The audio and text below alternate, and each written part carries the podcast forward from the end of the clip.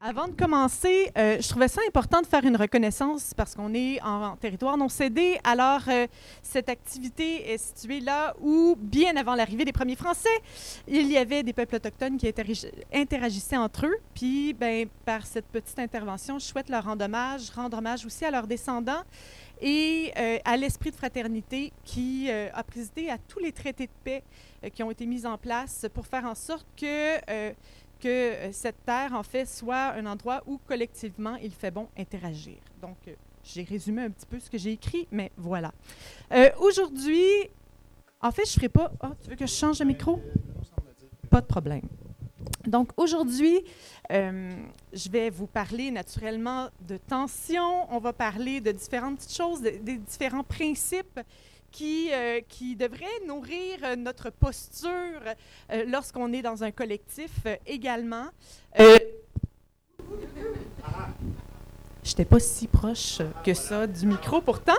Donc, et et dans les choses que je vais faire euh, ce soir, en fait, euh, lorsqu'elle arrivera, si jamais elle n'arrive pas, je tenterai de présenter moi-même le modèle que FemPro Commons a mis en place. Mais euh, je veux, en fait, on veut vous présenter deux outils vraiment super intéressants pour dénouer les tensions. Le premier, c'est le modèle de soutenabilité des communs qui a été mise en place par Monica, ben non, pas par elle, mais par FEMPO Pro Commons, Monica Garriga et euh, de Barcelone. Euh, c'est une organisation donc euh, justement qui, qui est de la région de la Catalogne. Et Monica en fait est ici au Québec pour présenter son modèle, venir nous parler en fait de, de tous les communs qu'ils ont permis de faire émerger.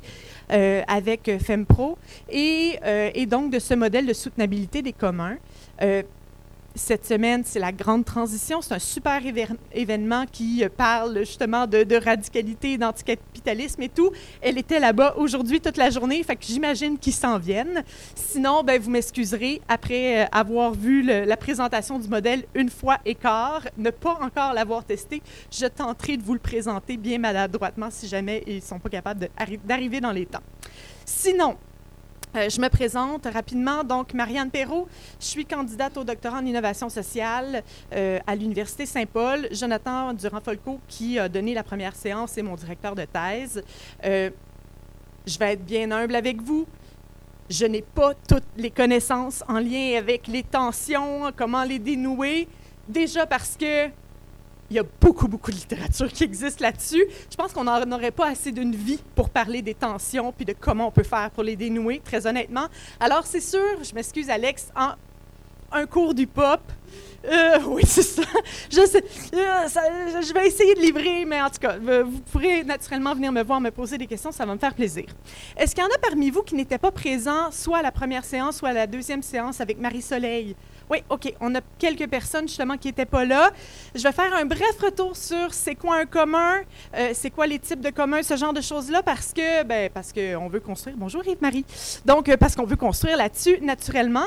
Euh, je vous présente la, la, petite définition très simplifiée que Jonathan nous a offerte au premier cours de l'UPOP sur les communs. Donc, une institution qui assure la gestion collective de ressources qui sont partagées et euh, qui permettent à une communauté d'en faire un bon usage euh, au-delà de la propriété et de l'État. Donc, on ne parle pas nécessairement de quelque chose qui est euh, individualisé ou privatisé. On parle de vraiment un usage qui est collectif.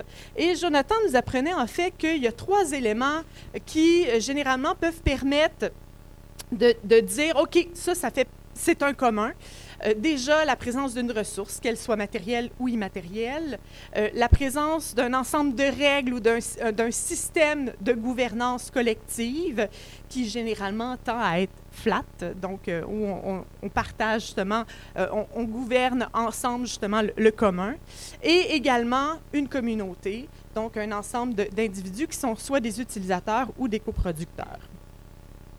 Jonathan nous a aussi présenté lors de la première séance qu'il y a plusieurs valeurs qui sont importantes et qui sont centrales dans la vie du commun. Il nous en a listé cinq que je vous répète, puis qu'on va creuser un peu plus euh, profondément aujourd'hui. Déjà le partage, la participation, l'inclusion, la soutenabilité et la convivialité. Pour ceux qui étaient présents, hein, ça, ça vous sonne une cloche, ça va? OK, super. Avec Marie-Soleil, la semaine passée, on a parlé aussi de commoning. On a parlé euh, de, des théories, en fait, elle a utilisé les théories de Johannes Euler, euh, qui euh, veulent, entre autres, qui expliquent le, commoning comme étant des différentes activités qui se passent au sein même des communs. ces différentes activités-là peuvent être soit du produisage, la reproduction, des activités de gestion partagée où on, va chercher davantage d'autonomie. On a parlé euh, également d'activités où on, tend à euh, répondre à nos besoins individuels ou à répondre aux besoins du collectif. On a parlé également, mon Dieu que c'est pas cette histoire-là. OK, d'activités volontaires. on a parlé d'activités entre les pairs. On a parlé aussi du principe d'inclusion qui doit être présent dans chacune de ces activités-là. Et on a parlé aussi d'activités de médiation interne et de médiation externe. Puis là, je m'excuse si ça a mal sorti. Il y a un cheveu.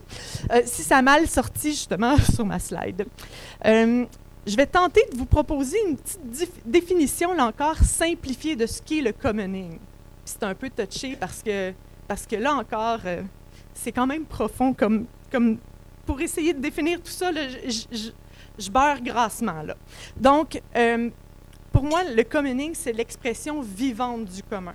Ça, ah oui, cette définition-là, je m'en suis inspirée parce que par euh, ce que Marie-Soleil vous a présenté la semaine passée, pour ceux qui étaient présents, euh, avec les théories de Johannes Euler aussi, et aussi avec le Commons Institute euh, en Allemagne, qui a fait des publications en 2016 qui étaient super intéressantes sur Open Democracy. Bref, tout ça pour dire que, donc, le commoning, c'est vraiment l'expression vivante du commun. C'est vraiment là où la collaboration, la solidarité vont venir émerger. Puis ça va, ce type d'interaction-là, de dynamique, va, tendre à dépasser les règles d'utilisation pure et simple. Fait que c'est, le faire, faire le commun, en fait, euh, qui, qui. Euh, ça se passe bien? Oui? De l'autre côté, ça va? Vous m'entendez un peu? Hmm, moyen? Il reste un peu de place hein, de ce côté-ci, si vous voulez. Là. Donc, euh, voilà. Pas beaucoup, mais un peu quand même. Euh, puis naturellement, lorsqu'on va parler de commoning, lorsqu'on va parler de commun, on parle de collectif. Là, je ne vous apprendrai rien en vous disant que dans un collectif, il peut y avoir des tensions. Vous avez probablement une famille où il y a des tensions vous avez peut-être un couple ou un coloc ou des colocs avec qui il peut y avoir des tensions. Donc, dès qu'on parle de collectif, nécessairement, il y a des tensions. C'est jamais, tu sais, ça serait tellement le fun que ce soit tout rose, tout beau tout le temps, qu'il y ait des fleurs et des petits oiseaux qui font couicou dans les, dans les collectifs et dans les communs. Dans les faits, dès qu'il y a de l'humain, il y a nécessairement des tensions, il y a des divergences, il y a des contradictions qui peuvent émerger, puis les communs ne font pas exception à ça. Il peut y avoir des dilemmes, des controverses, euh, des incompréhensions dans certains cas. Bref, les, chercheurs ne s'entendent pas nécessairement sur quel terme utiliser. Il y a plein de synonymes qui émergent, mais nécessairement, lorsqu'on parle de tension, bien, il y a toujours des risques d'escalade, il y a toujours des risques de surenchère, voire même de rupture. Cela dit, ce que je trouvais intéressant dans ce que la littérature, ou du moins dans ce que j'ai pu grappiller de la, littérature euh, avant de venir vous voir aujourd'hui, chers amis, ben, euh, on parle des tensions comme originant d'une collision entre des interactions ou des événements qui cherchent à confirmer des rapports de force. Fait déjà là, souvent, lorsqu'il va y avoir des tensions, sais, il peut y avoir justement, puis là, c'est pas nécessairement dans tous les cas, mais il peut y avoir des rapports de force qui tentent, ou des rapports de pouvoir qui tentent à émerger. Euh, il y en a d'autres qui disent que les, tensions vont surgir lorsqu'il y a des inconforts au niveau idéologique dans les principes ou dans les actions. Euh, euh, d'autres, chercheurs et d'autres académiciens disent que, que parfois, il y a même des tensions qui émergent quand on tente de les résoudre, puis de résoudre les contradictions. C'est pas rare. Un exemple de ma vie quotidienne, j'ai deux enfants. Quand je dis à mon plus jeune, pour essayer justement de faire une sanction, dire écoute mon grand, je suis désolé, là tu agis de telle façon, tu savais, il va y avoir des conséquences, puis vu qu'il aime beaucoup écouter la télévision, la conséquence qu'on choisit souvent moi puis mon chum, c'est pas de TV. Et là, il y a généralement ma grande qui arrive en arrière puis qui dit Ouais, mais là, maman, ça veut-tu dire que moi non plus, je peux pas écouter la télé? Puis là, ça y est, j'ai créé une tension en essayant de résoudre quelque chose, justement, qui créait une tension, même au sein de ma famille. Fait que générer des tensions, c'est pas. Euh, lorsqu'on tente de les résoudre, ça arrive fréquemment, même dans la vie quotidienne. Par contre, ce qui est intéressant aussi, euh, c'est que parfois les individus vont avoir tendance à, développer puis adopter euh, différents, euh, différentes postures de conciliation pour faire en sorte de, de venir trouver un espèce de juste milieu entre leurs propres intérêts personnels Monica! Et euh, entre leurs propres intérêts personnels et les intérêts également, ben, ou les règles qui arrivent ou les intérêts du commun. Donc, ça, ça aussi, c'est présent les contradictions internes peuvent aussi être rendues visibles par des événements extérieurs. Euh, un exemple de ça pourrait être, je, suis dans une coop d'habitation, euh, on a décidé de refaire la toiture, on est allé chercher des subventions justement pour nous aider à, faire ces travaux-là qui sont quand même importants. Et euh, il y a une superbe reddition de compte qui est à faire. Puis là, cette reddition de compte-là, au gouvernement qui nous a subventionnés, ben, il faut peut-être démontrer à l'interne, justement au sein de la coopérative, qu'il ben, y a certains individus qui s'impliquent plus que d'autres. Là, ça peut créer des tensions également à l'interne. Ces, différentes tensions-là peuvent ne pas être visibles au quotidien, mais clairement, lorsqu'il y a justement des, facteurs externes qui arrivent, ben, ça peut les mettre en lumière, ça peut les mettre en valeur. Lorsqu'on parle de tension, on a souvent une idée négative du terme tension. Ça, ça, ça, goûte pas nécessairement bon. Mais pourtant, il y a plusieurs, euh, il y a plusieurs chercheurs qui, euh, qui tendent à démontrer que les tensions peuvent avoir du bon aussi. Créer une tension peut nous permettre d'avancer, de développer différentes idées, de mettre en place des nouveaux partenariats, d'offrir des nouveaux services euh, et, et, donc de, de se mettre, ça, va, ça va sonner un peu boboche ce que je veux dire, mais de se mettre en mode solution en fait pour, pour pouvoir venir adresser les tensions. Et, et ça, c'est euh, le, le, moteur de plusieurs communs, en fait. Euh, il y a euh, Massimo De Angelis qui, dans son livre Omnia sunt, communia, qui dit que, que dans les mouvements militants, dans les mouvements revendicatifs, souvent, les tensions vont être totalement palpables, vous imaginez bien, mais que de ces, différents mouvements-là, ben, il, va y avoir, euh, il va y avoir justement la création de, différentes euh, initiatives qui vont venir tenter de solutionner en fait les tensions, euh, qui vont venir tenter de, créer par exemple des regroupements citoyens, qui vont venir tenter de créer des soupes populaires, voire même des communs aussi. Donc, donc, de la tension, il peut émerger du beau, il peut émerger du bon également. Puis là, bon, j'ai tenté une, une, très grassement une espèce de, cartographie euh, des tensions. J'aurais pu y aller avec des termes beaucoup plus euh, beaucoup plus scientifique, beaucoup plus... Euh, en tout cas, il y, a plein de typos, justement, qui existent pour, euh, pour les tensions. En fait, j'ai décidé de me coller sur les trois dimensions des communs que Jonathan nous a présentés, en disant que, généralement, dans les communs, il peut y avoir des tensions qui émergent des usages. Euh, que ce soit opérationnel, que ce soit en lien avec l'entretien des communs, que ce soit en lien avec leur préservation. donc, ces différentes tensions-là peuvent être très, très propres aux usages qui sont faits euh, des ressources et, des, communs eux-mêmes. Il va y avoir aussi des tensions qui vont être davantage liées à la gouvernance par rapport aux conduites à l'interne.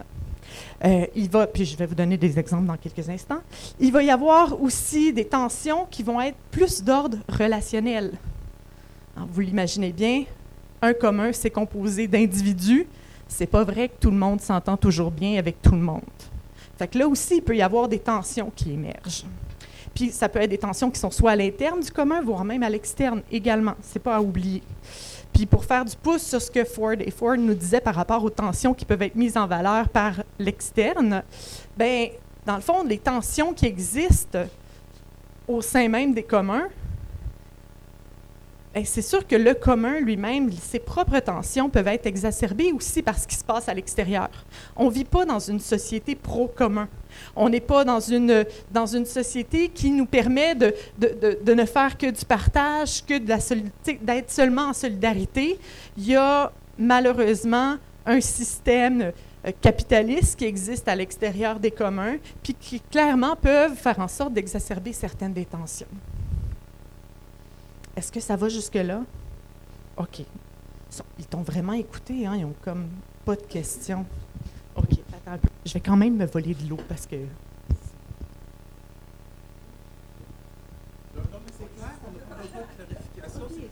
Ah, bon, ben parfait. Oh, merci. OK. Euh, je trouve ça important, surtout en lien avec les usages et la gouvernance, de vous parler des différentes règles que Elinor Ostrom a relevées par rapport à la gestion des communs, qui s'intéressent notamment beaucoup à la gestion des conflits aussi. Euh, il y en a huit. Selon moi, il y en a six qui sont un peu plus importantes, mais ça peut être matière à débat. Euh, déjà, ça prend des groupes aux frontières très définies. Qui fait partie du commun? Qui a le droit d'utiliser le commun? Qui fait partie, qui prend part aux activités de commoning? Comment on exclut les membres? si justement les membres ont besoin d'être exclus? Fait que ça, ça doit faire, c'est une règle qui est très importante à mettre en place au sein d'un commun, que de savoir exactement qui fait partie du commun, qui n'en fait pas partie, qui est entre les deux. Monica, dans, son, dans, son, euh, dans le modèle de soutenabilité des communs, pourra peut-être nous le présenter tout à l'heure, mais il y a différents degrés d'implication de la communauté. Alors, ce n'est pas tout noir ou tout blanc, il y a des belles zones de gris aussi dans tout ça, mais, mais c'est important que chacune de ces zones de gris-là soit bien déterminée et bien définie. Il faut que les commoners, donc les personnes qui prennent part au commun, qui font le commun, euh, ben, il faut qu'il y ait la capacité de modifier les règles également. Il faut qu'il y ait droit au chapitre, qu'ils puissent non seulement exiger qu'on modifie les règles, mais qu'ils puissent décider des règles à modifier, de, la, contenance des règles. Les règles d'usage doivent être conformes aux objectifs, aux besoins et aux spécificités locales également. Là, je vais tâcher un espèce d'exemple que j'espère pas boiteux. Mais euh, si, par exemple, on a ensemble, tout le monde, un super jardin collectif euh, dans lequel tout le monde ici jardine, et là, manque de bol, grosse canicule, et, euh, donc, ben, notre, notre eau est, est raréfiée, on ne peut plus nécessairement utiliser euh, de, façon, euh, de façon incommensurable l'eau pour venir faire, euh, pour alimenter nos légumes, ben, peut-être que nos règles d'usage vont changer peut-être qu'on va se dire, OK, ben on va s'inspirer des principes de la permaculture, on va aller se mettre un paillis justement de feuilles, de paille ou de, BRF ou peu importe, de copeaux de bois pour faire en sorte d'augmenter l'humidité du sol puis de conserver justement notre eau au sein du sol. On, va peut-être utiliser notre, des bacs d'eau de pluie justement euh, euh, qu'on va, qu'on va, euh, on, va, puiser à même nos réserves d'eau. on va peut-être décider d'arroser seulement à 21 heures le soir. Bref, nos règles d'usage vont changer.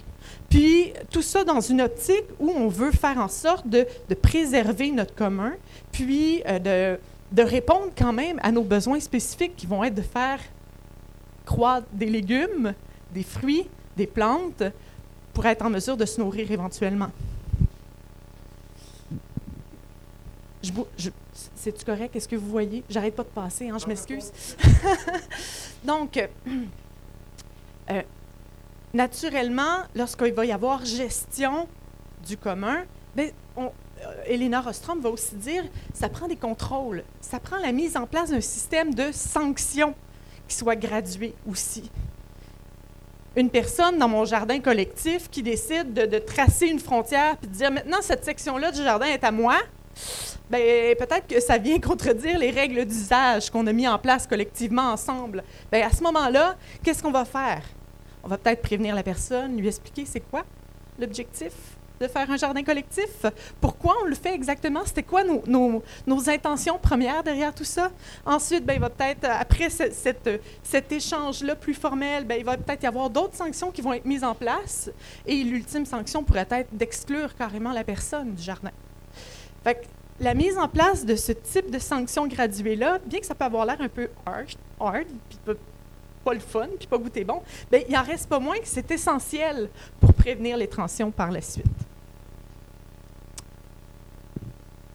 Et si jamais il y a conflit, Ostrom a observé et, recommande fortement, en fait, qu'il y ait des mécanismes de résolution des conflits qui soient abordables, qui soient mis en place, puis qui soient facilement accessibles pour les commoners.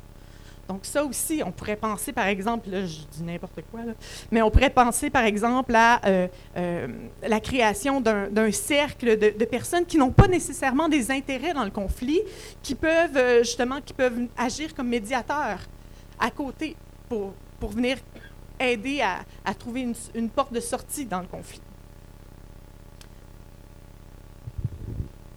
Dans les autres règles, qui selon moi sont toujours très intéressantes, mais, mais sur lesquelles je vais moins m'attarder, il y a le respect et la reconnaissance des règles par les autorités aussi. À l'extérieur du, du, commun, c'est important qu'on puisse respecter les règles qui sont décidées et établies au sein même du commun. La gouvernance doit être effective, puis elle doit être aussi recevable et redevable à la communauté. Et finalement, ben, il existe des réseaux communs, il existe différentes structures qui peuvent être multipaliées, puis on peut toujours avoir la possibilité de recourir à ces structures-là. Ça va jusqu'à maintenant? Puis là, je ne vous apprends rien. Ne pas adresser les tensions, ça a des, ça a des répercussions, ça, comporte une part de risque. Si ce n'est qu'une stagnation, donc on risque de stagner, euh, il y a la possibilité que la, la situation se répète aussi, euh, qu'on puisse créer de l'ambivalence, du déni, de la démotivation, de la démobilisation aussi, euh, qu'on perde du sens, qu'il y ait une perte de confiance aussi par rapport au commun, euh, une rigidification aussi des différentes postures, ce non plus, c'est pas souhaitable, que les gens arrêtent de suivre les règles puis qu'ils commencent à faire n'importe quoi, voire même qu'il y ait une rupture ou un effondrement du commun. Il y a toutes sortes d'autres possibilités aussi que je n'ai pas nécessairement énumérées ici, mais, mais clairement, ne pas adresser les tensions, ça peut, être, ça peut créer des situations qui sont pathogènes. J'essaye de vous proposer ce soir des pistes de solutions. Bien, déjà, puis là, on va surtout explorer deux outils déjà le modèle de soutenabilité des communs dans quelques instants. Et, euh, et aussi, ben, je veux vous parler de communication non violente aussi, parce que c'est un outil qui a fait ses preuves, euh, qui est validé scientifiquement aussi. Et bien que je ne suis pas une prof de communication non violente. Je la pratique, j'essaye, j'essaye, je tends, je tends à, pratiquer le plus possible justement cet outil qui, selon moi, est super puissant. Puis, je veux vous parler d'une posture aussi qui, selon moi, est super intéressante, qui est la posture de présomption d'égalité des intelligences. Parce que pour prendre soin du collectif, bien, il faut aussi prendre soin de nous. Ça, j'y crois beaucoup. Puis, euh, puis, dans le fond, la raison pour laquelle je veux vous parler de, prendre soin de nous, prendre soin de nos interactions, prendre soin de nos organisations aussi, ben c'est aussi parce que euh, il y a tout un, pan des théories du care qui s'intéresse beaucoup à comment on peut maintenir, comment on peut réparer, puis comment on peut euh, perpétuer les bonnes pratiques qui existent dans notre monde, comment on peut prendre soin de notre monde pour faire en sorte de mieux y vivre. Donc, euh, alors ça, je, trouve ça extrêmement intéressant puis pertinent. Puis, euh, les théories du care démontrent aussi que les émotions, les affects euh, ont vraiment un rôle essentiel et important dans nos interactions sociales, notamment au niveau de la coopération puis de la responsabilisation mutuelle. puis finalement, ben, prendre soin de l'autre, ça contribue, de l'autre et du collectif, ça contribue à créer un contre-pouvoir aussi face à, euh, face aux idéologies qui favorisent le capital, mais qui permettent aussi, euh, puis, en fait, le prendre soin, ça permet de, créer davantage de justice sociale et environnementale aussi. Fait pour moi, c'était euh, pertinent de vous présenter ça. Donc, je vous propose de changer de posture.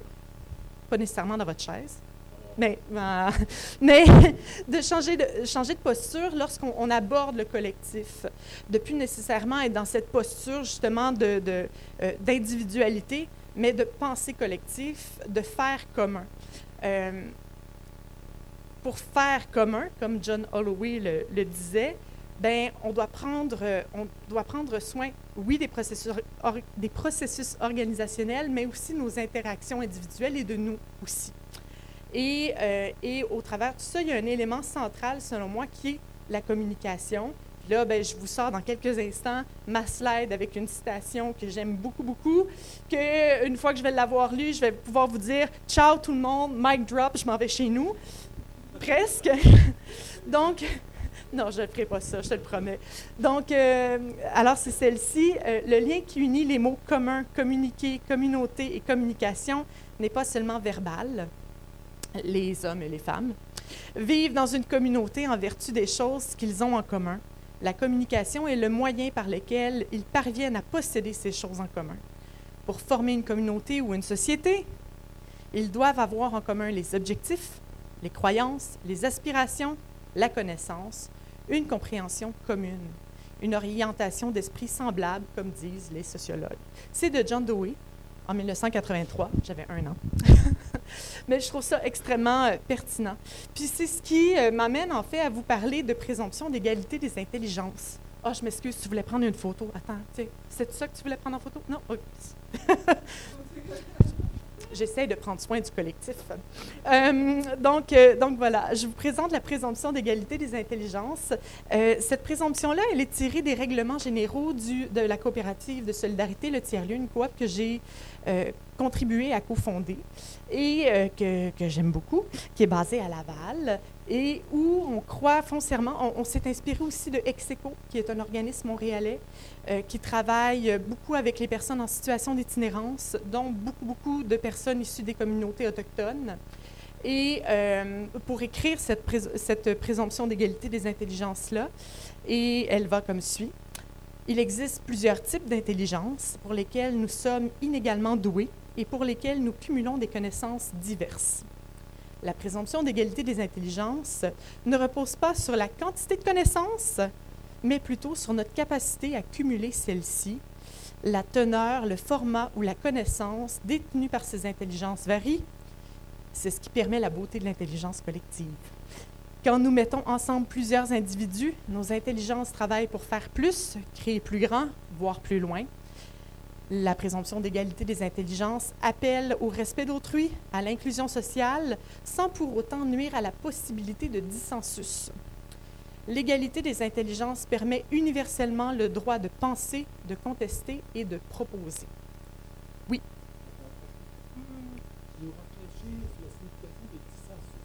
Dissensus, c'est euh, ben, tout simplement lorsqu'on n'est pas d'accord. Donc, euh, on, on est c'est correct comme. Euh, dans c'est la possibilité de ne pas être d'accord. Exactement. On peut ne pas être d'accord, puis c'est correct comme ça. Respectons-nous. On a probablement des raisons différentes de ne pas être d'accord. Puis en fait, ce qui est intéressant en fait avec cette présomption-là, si on la regarde à l'inverse, la, la, présomption d'inégalité des intelligences, elle, va, euh, va encourager davantage des rapports de force, des rapports de, de, de domination par rapport au savoir je suis candidate au euh, doctorat, j'en connais beaucoup plus que, euh, que mon enfant, que j'en connais beaucoup plus que... C'est aussi important que ça. Mon enfant a autant quelque chose à m'apprendre. Son intelligence est aussi importante que la mienne et, probablement qu'il va me faire voir des choses vraiment super intéressantes. De la même façon que, euh, qu'une personne, justement, qui est soudeur, de la même façon qu'une personne est sans-abri, la même personne que quelqu'un est médecin, peu importe, on est tous intelligents, on est tous dotés de l'intelligence. Euh, la posture de présomption d'égalité des intelligences, c'est de ramener ça à un niveau qui fait en sorte où ben, tous les mots, tout le monde a son mot à dire, puis toutes ces, euh, toutes ces interventions-là, ces prises de parole-là, ont leur poids, ont leur importance. Puis pour moi, adopter ce genre de posture-là fait beaucoup de sens dans un commun, lorsqu'on fait commoning. parce que lorsqu'on gère en autogestion, lorsqu'on est justement dans un collectif, si on veut abattre les inégalités, si on veut être en mesure de, de faire en sorte que tout le monde a son mot à dire, que tout le monde a, euh, a une importance et que les interventions de chacun soient respectées, bien, adopter ce type de posture-là où on dit, bon, ben parfait, on est tous intelligents au même niveau, ça, ça emmène quand même une richesse, selon moi, qui, euh, est extrêmement pertinente. Ça m'arrive souvent de ne pas me sentir intelligente devant des gens. Confession. Euh, ça arrive particulièrement beaucoup quand je me retrouve devant des mathématiciens ou encore des ingénieurs. Et euh, là, ils me parlent, puis j'ai l'impression que même si on parle la même langue, j'aurais envie de prendre ce qu'ils me disent, de tweaker de bord, de, de l'inverser, puis de- puis là, j'essaie de reformuler ce qu'ils sont en train de me dire, puis je prends le bout inverse, puis finalement, je finis par comprendre ce qu'ils me disent. Ça me prend vraiment plus de temps. Je valide beaucoup. Est-ce que tu as voulu dire ça? Ouais, OK. Ben, écoute, puis, je fais preuve de, de totalement d'authenticité en leur disant Bon, attends un peu, là, tu m'as perdu. Je, je veux comprendre, mais aide-moi, là. Comme moi, moi, je le comprends de telle façon. Est-ce que je comprends la bonne chose? Fait que de pouvoir avoir cette, euh, disons, cette, euh, cette authenticité-là et cette, euh, faire preuve d'ouverture par rapport à l'autre, puis que l'autre soit respectueux aussi dans l'intervention, fait en sorte qu'au final, on va finir par se comprendre.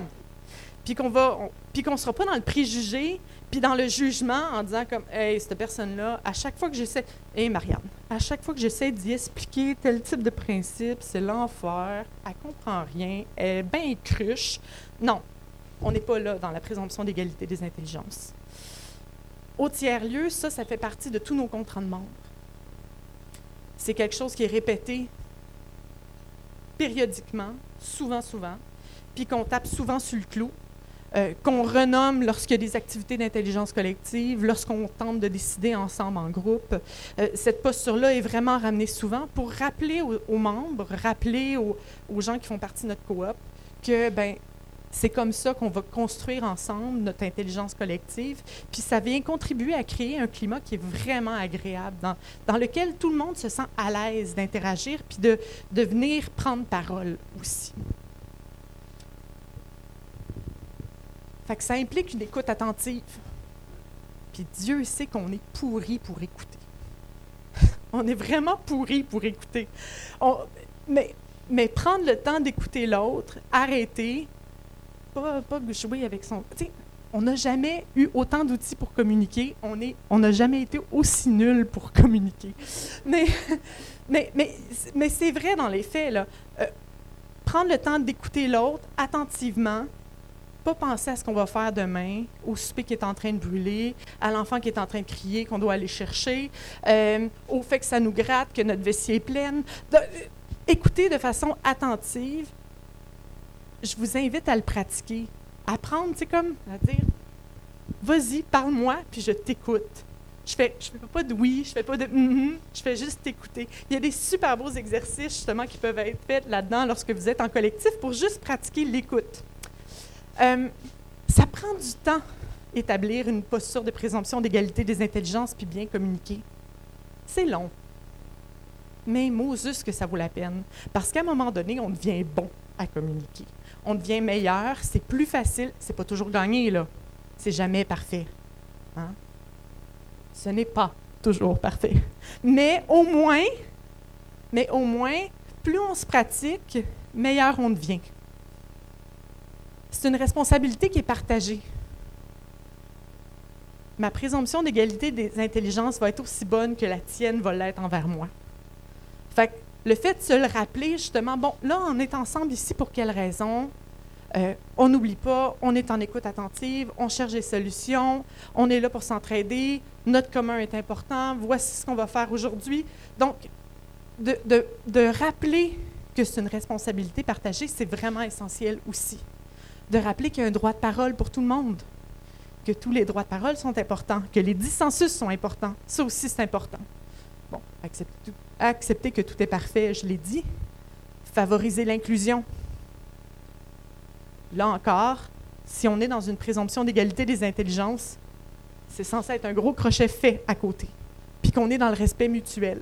Puis finalement, avoir l'humilité et la bienveillance d'avouer que ben, des fois, on n'a pas compris, que, que ben, on peut se tromper.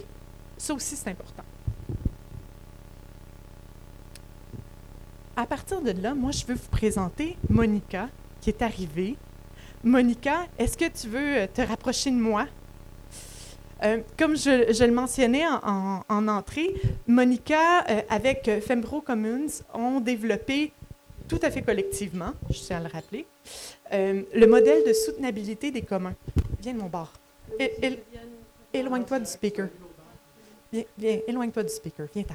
Donc, euh, alors, euh, le modèle de soutenabilité des, communs, c'est un modèle justement que, euh, que FemPro Commons a développé, qui sert autant aux communs qui sont en émergence qu'aux communs également, ou aux organisations qui souhaitent tendre vers des pratiques qui sont plus proches des communs également. Puis là, on n'a pas vraiment eu le temps de se parler avant. Fait que, je, vais juste te dire ceci. J'ai mis ça ici, puis après ça, tu as chacun des canevas. Fait que tu peux comme switcher d'un canevas à l'autre, si veux. Je les ai toutes mis. Puis, oh, on voit pas bien. Ah, est-ce que tu as les gros canevas également? Si, on a le, on a le gros. Si vols, David, porta els dos models que estan a dins de la motxilla. Euh, et... et là, c'est le moment où je vous dis que Monica parle catalan, mm. anglais espagnol, français. Tu parles-tu d'autres langues? Je, ne parle aucun bien. je porte euh, des présentations, si vous voulez, euh, si c'est vite et facile. Un, petit mieux qu'on mette ça? Parce que j'ai fait euh, des zooms pour que vous le, ah, ben le voir mieux. Alors, tiens, pendant que tu te présentes... Je suis désolée que je suis arrivée tard. Non, c'est correct, c'est la grande transition. alors, pendant que je plug ça, je te laisse parler, puis j'éteins mon micro.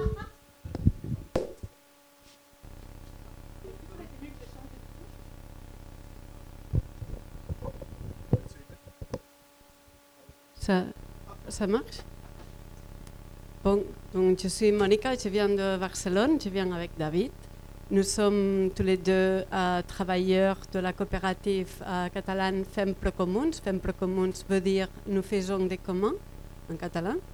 Et notre objectif d'être est euh, renforcer les communs qui existent déjà et créer des communs où, où il faut ou aider à créer des communs où il faut. Il y a euh, l'un qui s'appelle Québec? Et là, il y a une présentation. Nous sommes, créés, nous, sommes nés euh, en 2017, on a six ans, euh, et on est une coopérative solidaire des travailleurs euh, usagers et, collaborateurs. Ça, c'est Femple Commun. On fait plusieurs projets euh, et on essaye de faire que tous les projets qu'on fait soient soutenables et soient euh, qui fonctionnent bien, qui fonctionnent comme un projet, mais en même temps, on les utilise comme un exercice pour tester euh, et pour créer des alternatives où il n'y en a pas. Euh, par exemple, l'un des projets, c'est sur des, outils numériques euh, pour éviter qu'on doit utiliser des outils de privatifs, de Google, Zoom, etc. et on est en train de le faire possible avec 1000 usagers, 130 membres de la coopérative qui sont des usagers de ces outils, etc.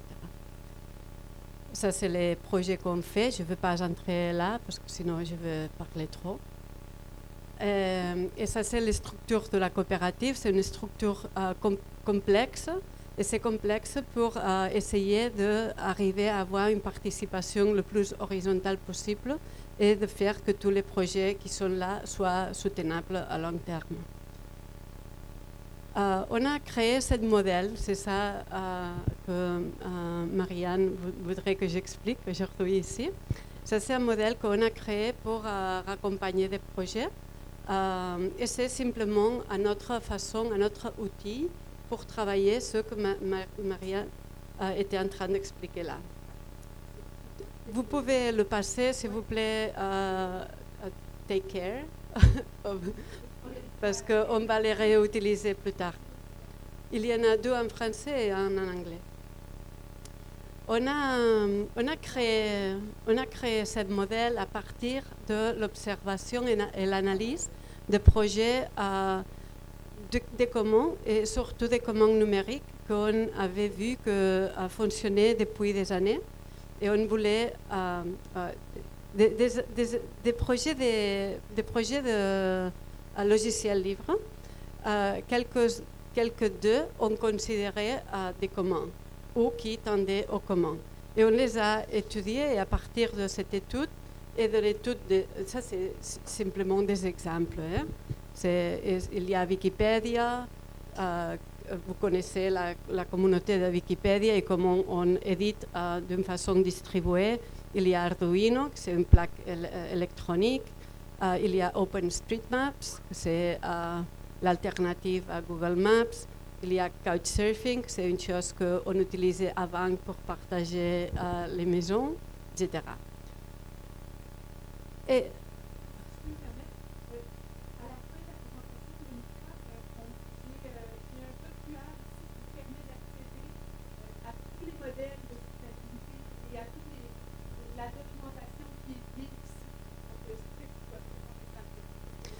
Donc, à part d'analyser ce, ce type de projet et de voir comment il fonctionnait, euh, on aussi a euh, regardé des projets euh, de communs dans des euh, euh, secteurs différents et qui fonctionnent différemment. Il y a des communs qui sont des réseaux relationnels où les gens, Marianne était en train d'en parler, il y a des espaces qui sont autogérés pour les communautés il y a des biens immatériels qui on considère des communs, la, culture populaire qui est euh, passée entre générations, entre euh, collectifs, etc. Et en regardant comment euh, ce type de projet fonctionne et comment on pourrait les aider, on a développé le modèle. C'est un simple guide euh, pour euh, analyser des projets qui existent déjà et pour a- aider à créer des, projets nouveaux. ok? Et simplement, je vais vous expliquer un peu comment le, le modèle fonctionne.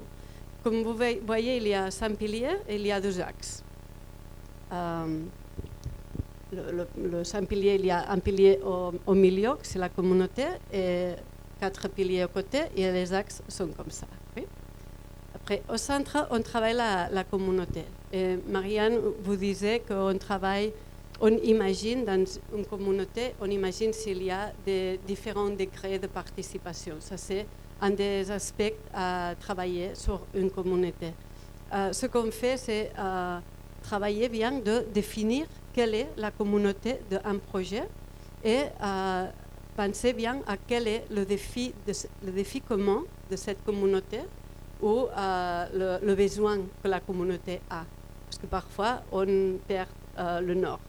On ne sait pas à quoi est-ce qu'on est en train de travailler et avec qui on veut travailler.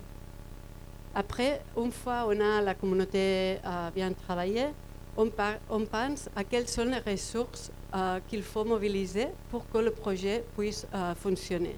Si on imagine que le- le- les ressources dont on est en train de, de, de prendre en soin, c'est euh, la UPOP où on est maintenant. L'une des ressources qu'on euh, a besoin, c'est un café, non? un espace où, on fait ça. Une autre ressource serait les tables, les chaises, euh, le, projecteur, etc. Donc il faut penser à euh, d'où ces ressources viennent. Est-ce qu'ils viennent de, de, du marché? Est-ce qu'on a besoin d'argent pour accéder à ces ressources Ou peut-être on peut les trouver dans la communauté? Euh, Non? Euh, et, et penser simplement à ça. Et là, il y a un petit exercice, il y a un guide pour penser, je ne vois pas, pour penser à comment on l'obtient, à si ça peut venir de l'administration publique, si l'administration publique peut faire une session, etc. On pense à ça. Après, une fois on a ça décidé, on peut travailler sur un autre pilier. Je vais en cet ordre, mais l'ordre euh, n'importe. On peut faire l'ordre comme on veut dans chaque projet.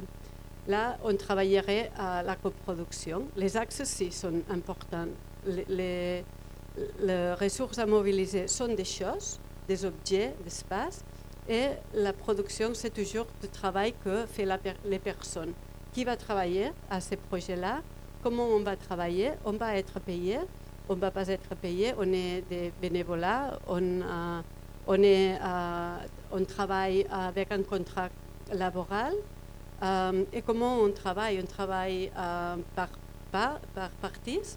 On organise un jour tous ensemble, on porte les chaises, un autre jour on porte les tables, ou tous les matins on, se rencontre pour organiser euh, l'activité qu'on va faire, etc. Donc on, on, pense à ça. Après, on, peut oui, on peut travailler à notre pilier. Dans ces cas-là, on va travailler comment on partage. Si on, on fait un projet et on veut que le projet soit en commun, il faut partager, il faut partager la connaissance.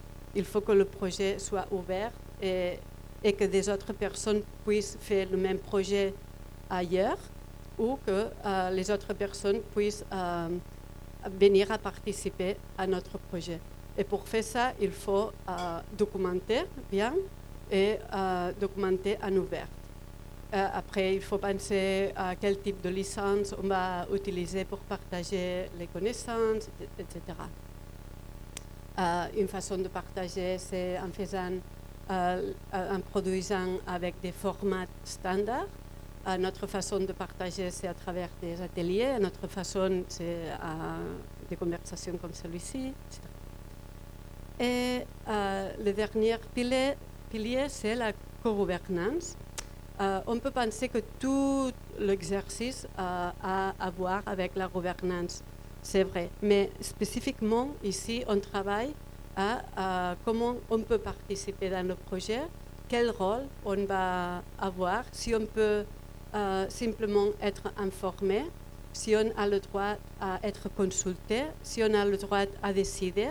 Et aussi, c'est Mm, relié directement avec euh, le partage de connaissances, parce que si la, la connaissance n'est pas partagée bien, on ne peut pas participer dans la co-gouvernance. Tu ne peux pas décider sur un projet que tu ne connais pas comme marche.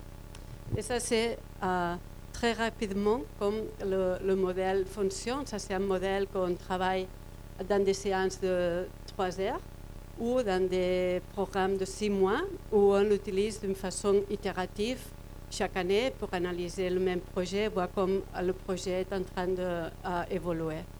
Comme euh, bon, euh, on a utilisé ce euh, modèle et ce modèle a évolutionné à travers des années. On a accompagné plusieurs projets dans des secteurs différents.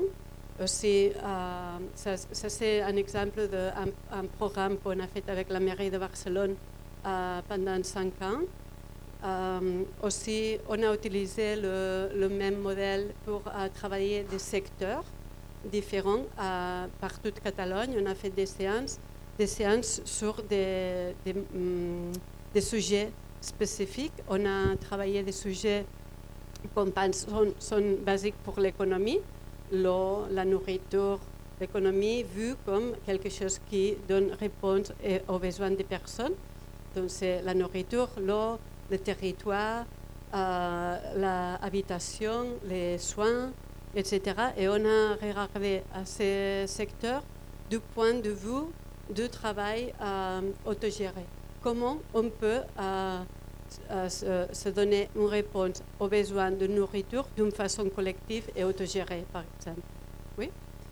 Et, et ce modèle, comme Marianne disait, à plusieurs euh, pour travailler avec euh, profondité chacun des piliers. Euh, aussi, il y a un manuel, on a écrit un manuel pour expliquer bien comment on comprend chacun des cinq piliers. Et ce manuel va être partagé avec tout le monde à travers cette QR. C'est une traduction au français, c'est encore un processus. Il y a eu des, gens qui ont travaillé beaucoup pour euh, avoir cette première version. et ils sont ici, quelqu'un, quelques-uns. Euh, on a aussi fait un, jeu, un jeu que sert à, à introduire ces concepts d'une façon plus facile et plus, plus didactique. Ça, c'est le jeu. Et je ne peux pas expliquer ça, c'est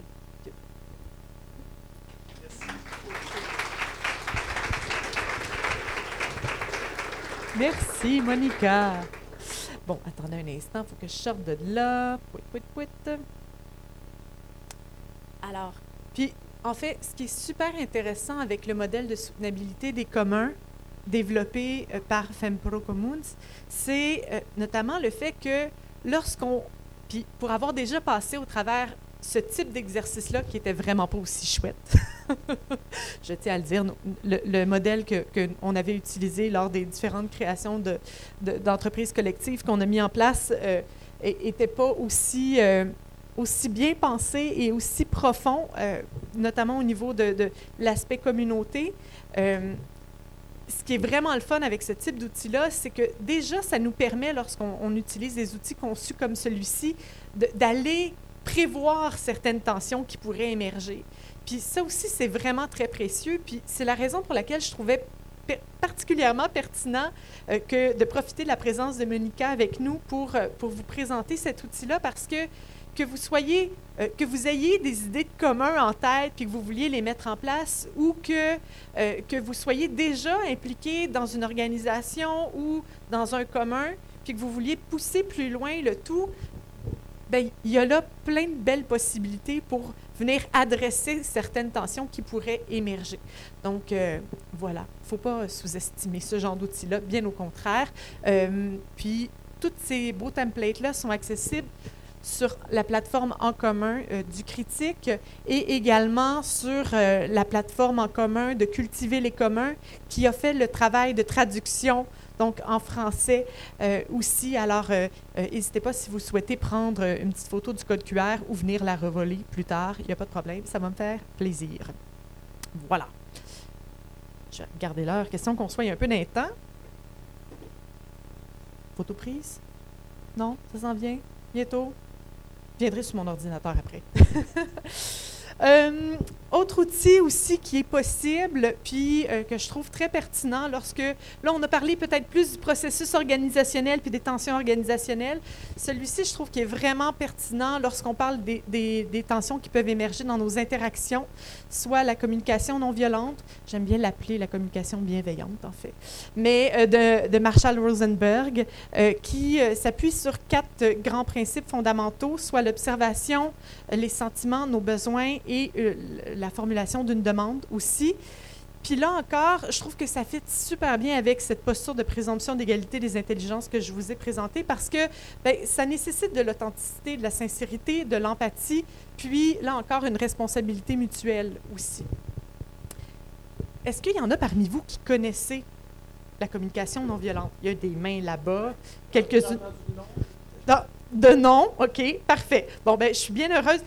Puis je vous l'ai dit tantôt, hein, je suis vraiment pas une experte, je suis pas une formatrice de communication non violente, mais j'ai été initiée en fait à la communication non violente. Je regarde Luc parce que parce que c'était à l'université Laval en fait que j'ai été initiée à la communication non violente de façon un peu plus euh, un peu plus sérieuse parce qu'avant moi aussi je la connaissais de nom. Euh, et, euh, et, vraiment, je trouve que c'est c'est vraiment un super bel outil. Je vous invite fortement à aller sur YouTube pour, euh, pour chercher davantage. Il y a plein de super beaux vidéos qui expliquent vraiment bien la, euh, comment faire euh, des demandes en communication non violente aussi, puis qui illustrent vraiment très, très bien la puissance de cet outil-là. Grosso modo, comment ça marche? Bien, déjà, on formule une observation.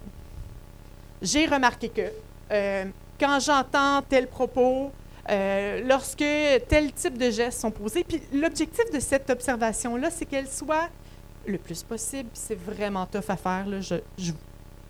De moi à vous, je, continue d'essayer de pratiquer la communication non violente pour pouvoir euh, la maîtriser euh, beaucoup mieux que je le fais actuellement. C'est un, work in progress de mon côté. Mais on essaye de faire en sorte que l'observation soit le plus possible pas teintée de jugement. OK?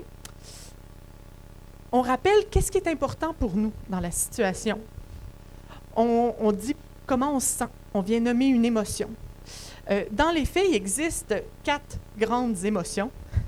La colère, euh, l'anxiété, ou du moins l'angoisse, la tristesse et la joie. Toutes les autres, c'est des dérivés d'eux.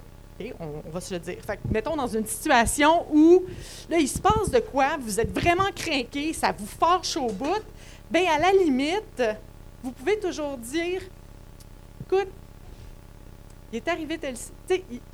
J'ai entendu ça, t'as nommé telle chose, là, euh, ça vient contre mes valeurs, je me sens fâchée. Puis, puis pour moi, les valeurs d'intégrité, mettons, je dis n'importe quoi, la valeur d'intégrité, pour moi, c'est quelque chose de vraiment euh, super fondamental. Puis là, la situation ben, fait en sorte que je me sens fâchée. Euh, J'aurais besoin d'être d'être respectée dans tout ça. Puis, euh, puis ben, je, te, propose ceci, euh, que, euh, que la prochaine fois, ben, on, prenne telle décision ensemble ou qu'on agisse de telle façon. OK, je vais vous faire un exemple vraiment anodin. Chez nous, puis, je vous invite fortement à essayer de pratiquer la communication non violente dans des zones sécuritaires au début. Genre, si vous avez un enfant ou un neveu, nièce, là, c'est vraiment super de pratiquer ça avec les enfants parce que, ben, parce que c'est le fun. Bon, déjà, puis, puis ensuite, avec votre coloc, avec votre... Ben, sauf si ça va pas très bien avec votre coloc, là, mais avec votre chum, votre blonde, euh, n'hésitez pas. Moi, ces temps-ci, je, je continue de pratiquer la communication non violente avec mon chum. En début de semaine, il se passe beaucoup de choses euh, dans mes débuts de semaine, hein. mais en début de semaine, euh, ben, mon, mon chum, lorsqu'il change le sac à poubelle, il prend le top de la poubelle, puis il la met ça, sur le comptoir de la cuisine, là où je fais les lunchs, puis je trouve ça dégueulasse. Mais bon, j'y ai pas dit ça de même. Mais bref, ça mérite con- considérablement. Puis c'est pas la première fois qu'il fait ça. Fait que là, j'ai formulé ma demande comme ceci. En fait, j'ai dit Mon amour, ou chérie d'amour de mon cœur, j'ai remarqué que quand tu changes le sac à poubelle, tu prends le couvercle puis tu le déposes sur le comptoir. Pour moi, c'est important de pouvoir avoir un accès à un espace pour faire les lunchs puis cuisiner qui soit sain. Puis je t'avoue, quand tu euh, déposes le, le- le couvercle là, ça me dégoûte. Puis je, puis j'ai- vraiment besoin de cet espace, de cet environnement sain-là. Je me sens fâchée parce que j'ai plus accès. Est-ce que tu verrais d'un mauvais œil- de mettre le couvercle à terre plutôt? Hein? Puis là, mon chum m'a regardé puis a fait comme Ah, ben oui, je m'excuse, j'y avais pas pensé. Merci, mon amour. Exemple bien anodin. Tu sais, vous pouvez com- commencer à vous pratiquer avec des choses vraiment stupides de la vie quotidienne. Sinon, ça marche vraiment bien à l'écrit. Parce que vous pouvez vous relire plein de fois. Puis respirer beaucoup la situation avant de peser sur scène. Ça aussi, là, dans les trucs, là, euh, les premières fois où j'ai reçu des courriels au travail, là, qui, me faisaient craquer puis lever dans les rideaux, puis je me disais, oh mon Dieu, comment je vais faire? Souvent, lorsqu'on vit une émotion vive, ben, c'est un bon moment d'essayer la CNV. Donc, que ce soit la joie, la tristesse, la colère, euh, euh, l'anxiété, c'est un bon outil rendu là. Lorsque vous êtes justement dans un collectif, il y a quelque chose qui se passe, vous pouvez demander une pause. Tu sais, Moi, j'aurais besoin d'une pause. Il se passe quelque chose, j'ai besoin de mettre des mots puis d'une émotion là-dessus. On peut-tu prendre un petit temps d'arrêt? Après ça, vous allez marcher un petit peu. En tout cas, moi, c'est ma stratégie. Je marche, je me déplace, j'essaie de ne pas m'enferger dans le fil. Puis ensuite, je me dis, OK, bon, ben, c'est quoi mon émotion? Là, je suis clairement fâchée. Euh, je suis clairement, euh, je suis clairement triste. Je suis clairement, OK, c'est quoi mon besoin? Pourquoi je me sens de même? OK, ben, je me sens pas respectée. Euh, je me sens. Puis là, ce qui est le fun aussi, c'est qu'il y a plein de, il y a plein d'entreprises qui enseignent la communication non violente, qui font des outils gratuits sur le web aussi. Puis ben, moi, je me suis gardé une liste d'émotions puis une liste de besoins. Elle est tout le temps dans mon portefeuille. Je vous jure, là, monsieur peut être témoin, j'ai sorti mon portefeuille tantôt pour la sortir.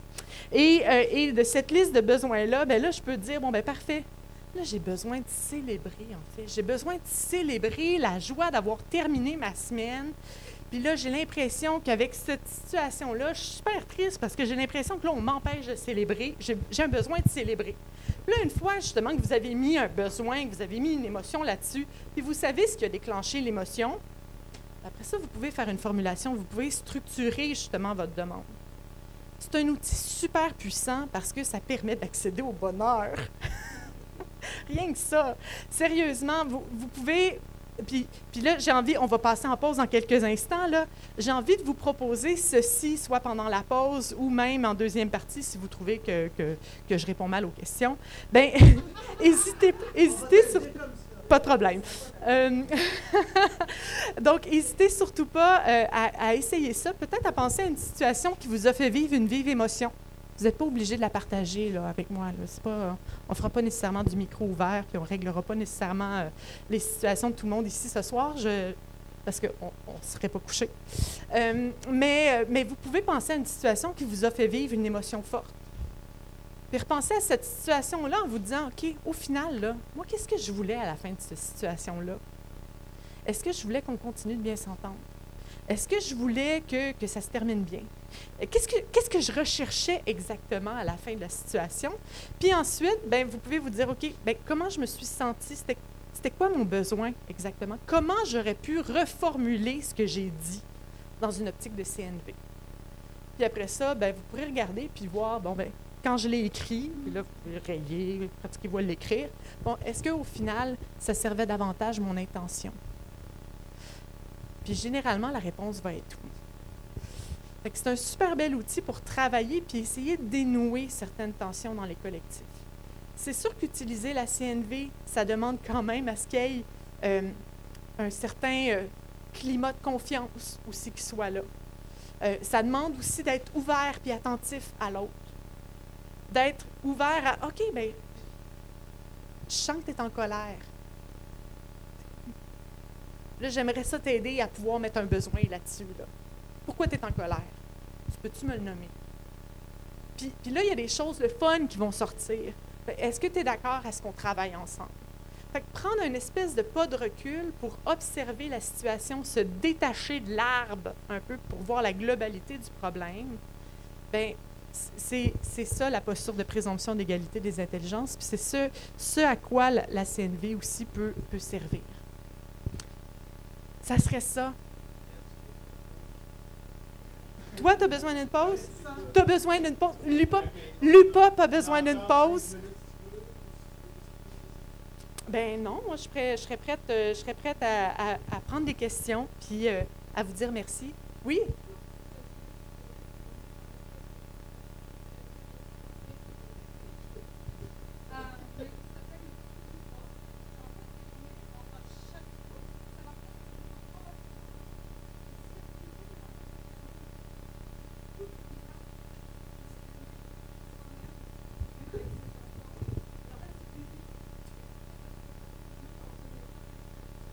OK? Donc, Christelle, ici, pour ceux qui sont au fond et qui n'ont peut-être pas entendu, Christelle nous partage le fait qu'il existe un jeu qui, utilise les principes de CNV à 100% euh, qui s'appelle Le Fou du Roi. Le Fou du Roi, euh, donc un jeu qui est français, super ludique, qui peut être joué avec toute la famille, même les enfants. Donc, euh, merci beaucoup. Euh, Vois-tu, je ne le connaissais pas, fait que je suis super contente euh, de, de- connaître son existence, m'a fouillé ça. Oui, monsieur?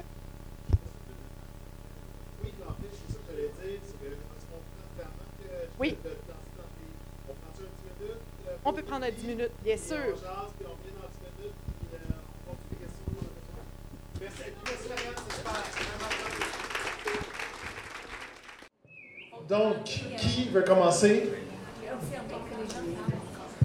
C'est la question de mon ami qui est parti, mais je trouvais ça très pertinent. Euh, Allez-y, euh, dans l'exemple de communication non violente que tu disais, si finalement ton conjoint dit, ben écoute, moi non, je veux mettre le je sais pas quoi sur le comptoir, tu il y a un dissensus, puis que ça se termine pas euh, dans le ah oui, c'est vrai, Que- que- qu'est-ce qu'on fait? Quand il y a un vrai conflit de ben non, moi je veux ça, toi tu veux ça, comment qu'on continue à être non violent finalement? Ben, la- selon moi, à ce moment-là, ben, il faut, faut réconcilier le tout. Il faut trouver une piste de solution autre. Puis proposer à ce moment-là, ben écoute, moi je sais c'est quoi mon besoin. J'entends, j'entends que, euh, que toi, ça répond pas à ton besoin.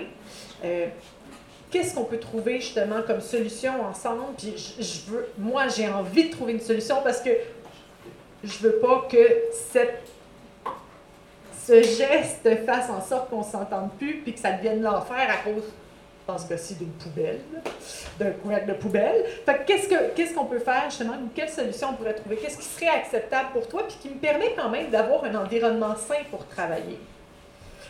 Peut-être qu'il me dirait, ben écoute, nettoie. Quel bon deal! Là, je me regarderais après y avoir fait un doigt dans les airs dans ma tête. Non, je, je, je respirais. Je ouais, mais j'ai aussi le besoin que ce soit rapide quand je rentre en cuisine. Puis donc, de, de nettoyer juste à la fin pour pouvoir sauver du temps puis faire autre chose. Alors, c'est sûr qu'à ce moment-là, il faut, faut comme euh, prendre du temps, discuter, puis explorer d'autres solutions. Mon exemple était super anodin, là. ça pourrait être vraiment, vraiment plus complexe. Puis oui, on pourrait se buter à des, à des personnes qui sont un peu dans leur posture et qui disent non, moi c'est le même, puis c'est le même, puis ça va rester le même. OK, mais là, c'est quoi notre intention? Au départ, c'est de travailler ensemble, c'est de, de, de vivre collectivement dans un lieu qui soit agréable pour tout le monde. Revenons à nos principes de base, revenons à notre valeur, puis à ce qui nous relie au final.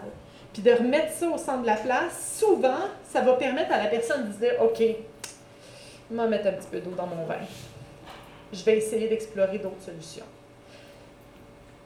Puis, puis là, on en parlait tout à l'heure. Des fois, on se bute à des personnes qui sont complètement bornées, puis qui veulent pas.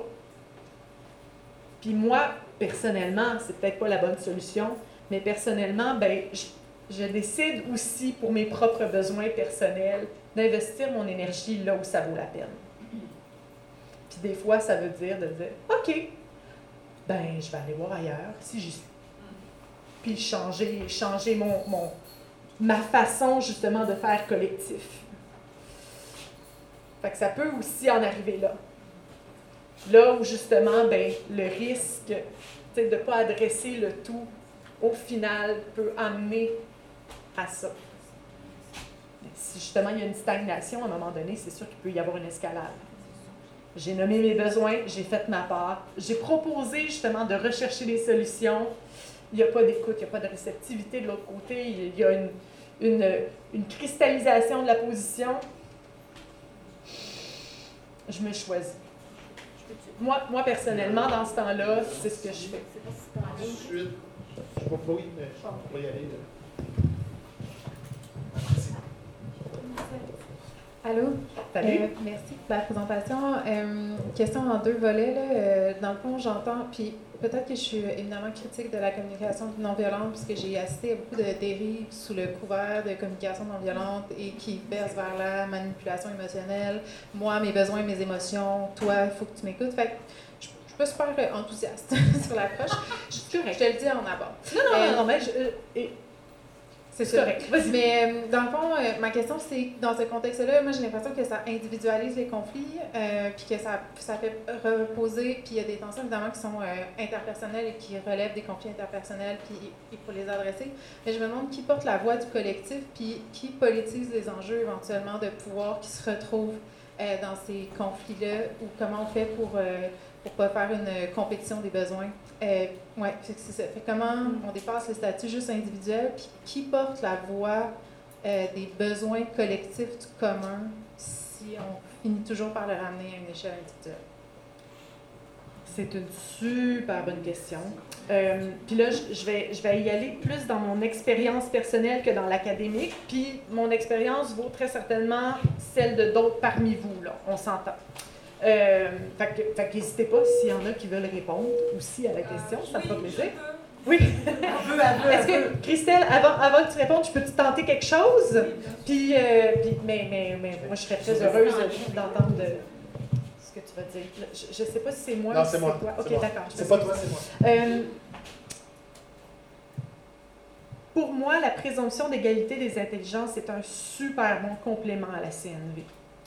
Euh, parce que justement d'adopter cette posture-là, puis de ne pas tomber dans le jugement, puis de, de rester dans la possibilité de dissensus, puis de ne pas être d'accord, mais, d'être dans une, une, optique de respect, puis de, de rappeler qu'au final, on est là pour le collectif, puis d'être collectivement gardien du collectif. Euh, ça vient, ça vient, selon moi, contribuer à réduire des dérives en lien avec la CNV, puis, je suis d'accord avec toi que la CNV oscille. peut avoir des dérives. Je vais le formuler de même, la question d'être politiquement correct.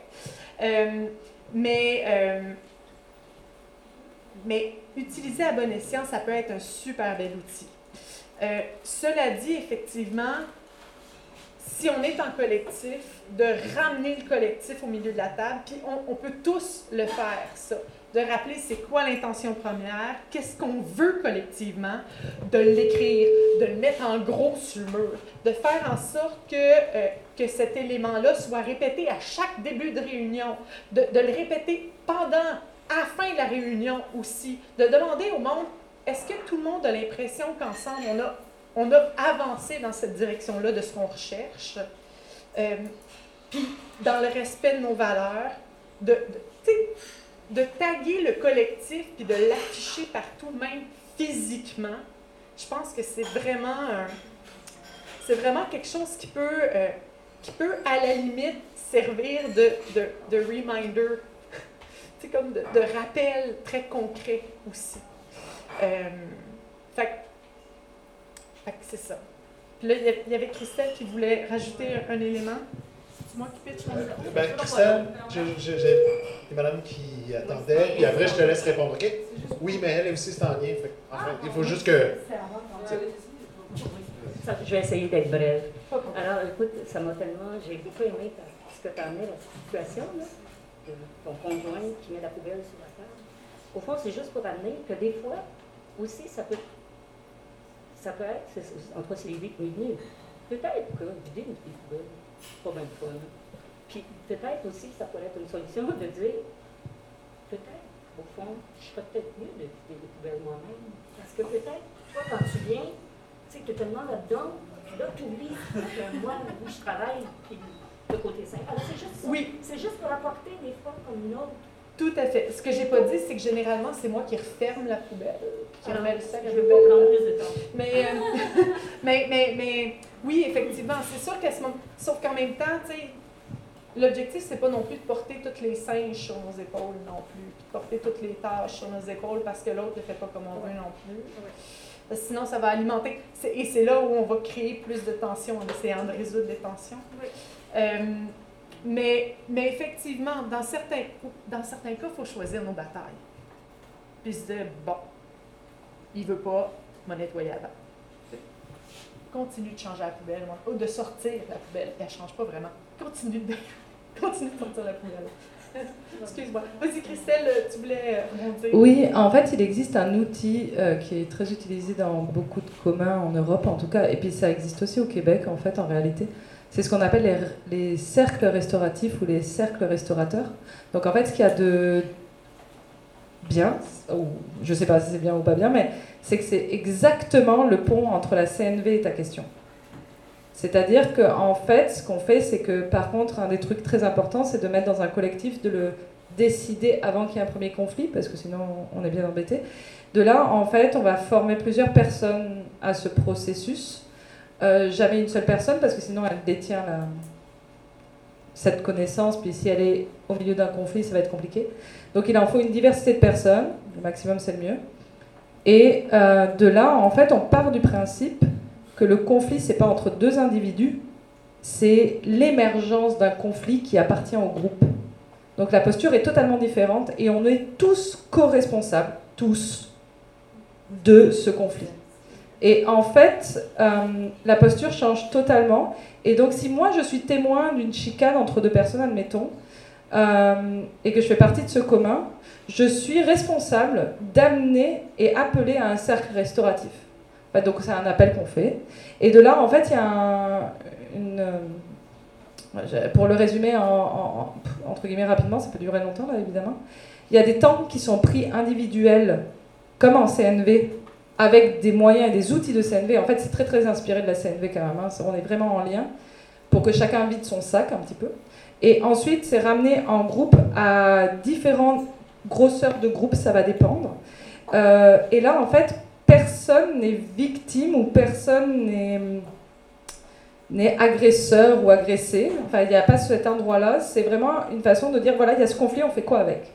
Et en fait, on peut trouver des sanctions, et c'est là où j'aurais la petite critique de, des sanctions graduées de tout à l'heure, ce que tu as montré, c'est qu'avec les sacs restaurateurs, en fait, on s'invente nos sanctions entre guillemets sur le moment même, mais en fait, c'est même pas des sanctions, en fait, c'est des bonifications de fonctionnement. Voilà, c'est tout ce que je voulais dire. Merci Christelle.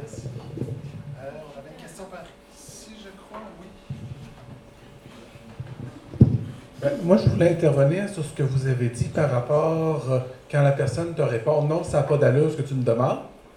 Euh, euh, moi, je pense que ce qui aide beaucoup dans une situation comme ça, c'est de revenir aux besoins de chacun. Mm-hmm. Si la personne dit ben non, je ne vais pas me pencher puis mettre le couvercle à terre puis me repencher pour le reprendre de terre, j'ai des problèmes aux jambes, c'est, ça va me faire beaucoup trop de douleur à la fin de la journée.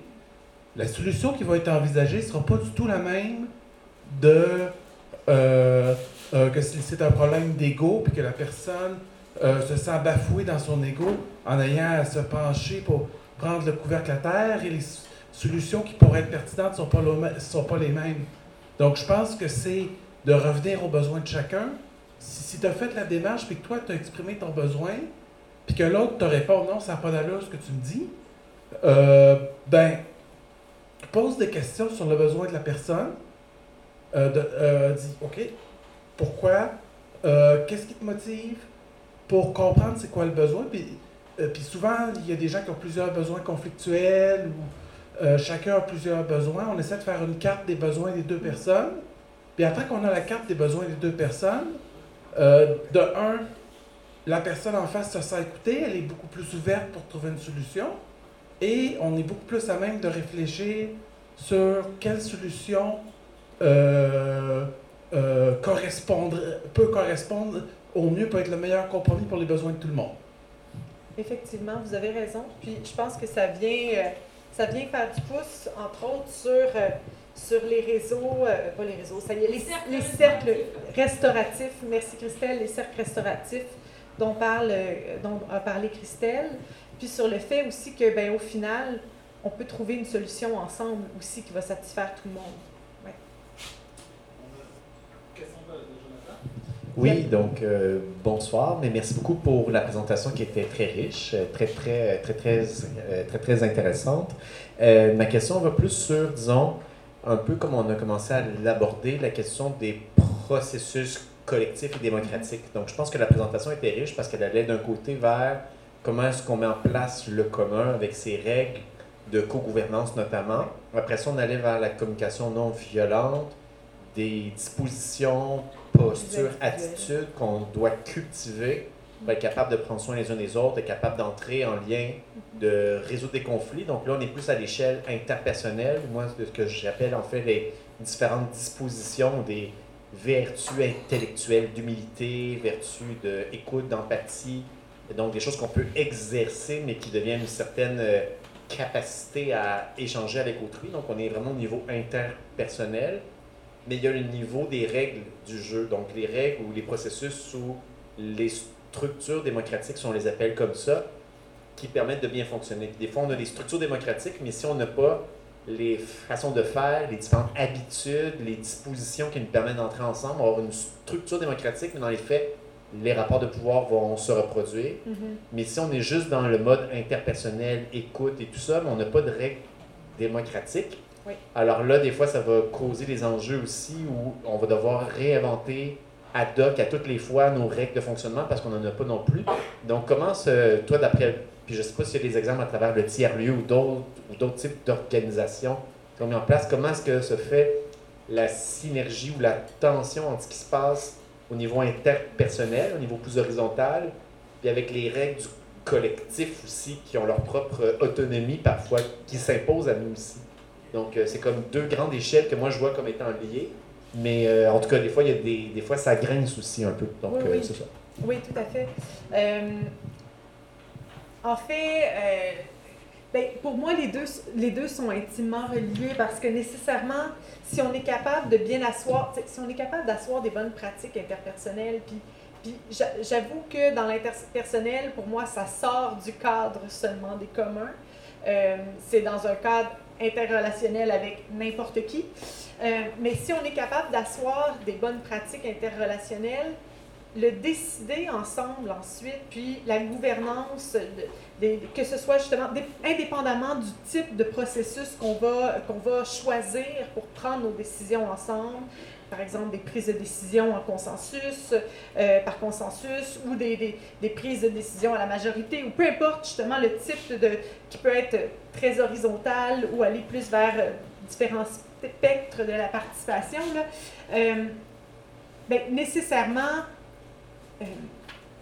il va y avoir plus de facilité à bien communiquer, à bien s'écouter, puis à le, décider ensemble va être plus facile, en fait. Donc, pour moi, là, je ne sais pas si je réponds bien à ta question. Oui, bien, puis, puis souvent, euh, en fait, dans, dans, dans différents, euh, dans différents communs, puis euh, je voyais ça, entre autres je suis impliquée avec euh, Laval en transition, ou du moins j'ai été impliquée pendant longtemps. Euh, on avait des rôles qui tournaient au sein de Laval en transition dans nos cercles de décision euh, où ben, c'était pas nécessairement tout le temps la même personne qui agissait comme animateur de la soirée ou facilitateur de la soirée. c'était pas nécessairement toujours la même personne qui prenait les notes. C'était pas nécessairement. C'était des rôles qui tournaient pour faire en sorte que cette responsabilité-là ne repose pas toujours sur la même personne. Il y a certains sujets ou certaines soirées qui portent sur des sujets qui nous intéressent plus que d'autres, où on a envie de prendre la parole, puis pas agir dans une posture de facilitation ou de, de, de, de donner les prises de parole, de modérer la discussion. Donc, c'est quand même, euh, c'est intéressant d'avoir aussi ce type de, de rôle-là aussi au sein collectif pour faire en sorte que la discussion devienne fluide, puis que lorsqu'il y a quelqu'un qui vit un problème ou une tension, qui nous en parle, puis là, qui commence à la remarcher, puis à la remarcher, puis à la remarcher, bien, qu'il y ait quelqu'un qui dise, OK, parfait, je crois qu'on a bien entendu tel élément, tel élément, tel élément, tel élément que tu as mentionné. Est-ce que tu es d'accord à ce qu'on adresse cet enjeu-là, puis qu'on décide ensemble de, de solutions, puis qu'on explore les possibilités? Donc, je fait que ce type de euh, ce type d'intervention-là, puis de rôle dans les, dans les collectifs, pour moi, me semble euh, super intéressant à prendre aussi. Puis, euh, bon, là, on n'a pas nécessairement fait regarder en profondeur au niveau de la co-gouvernance dans le modèle de soutenabilité des communs, mais je suis certaine que ça fait partie des possibilités aussi qui sont proposées et qui, peuvent, qui peuvent être collectivement décidées aussi pour ben, comment on veut co-organiser ensemble notre, notre gouvernance puis les règles qu'on va mettre en place aussi. C'est pas pire ça, Monica? Oui. bon, monsieur et madame. Merci. Euh, tout d'abord, merci euh, pour la présentation, c'était super. Euh, j'aimerais peut-être revenir sur euh, donc, ce qui avait été dit auparavant au niveau de, par exemple, ton exemple de conflit. Euh, donc, tu avais dit, par exemple, tu es avec ton chum, puis là, c'est toute cette affaire-là.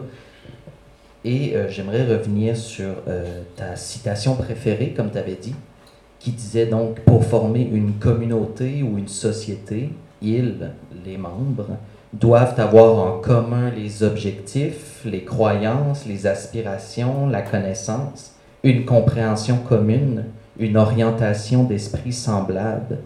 Euh, et donc, euh, qu'en est-il de euh, quand ces objectifs, ces croyances, aspirations, qui non seulement sont en, contradiction, en opposition, mais qu'on ne peut pas trouver un, un point d'entente.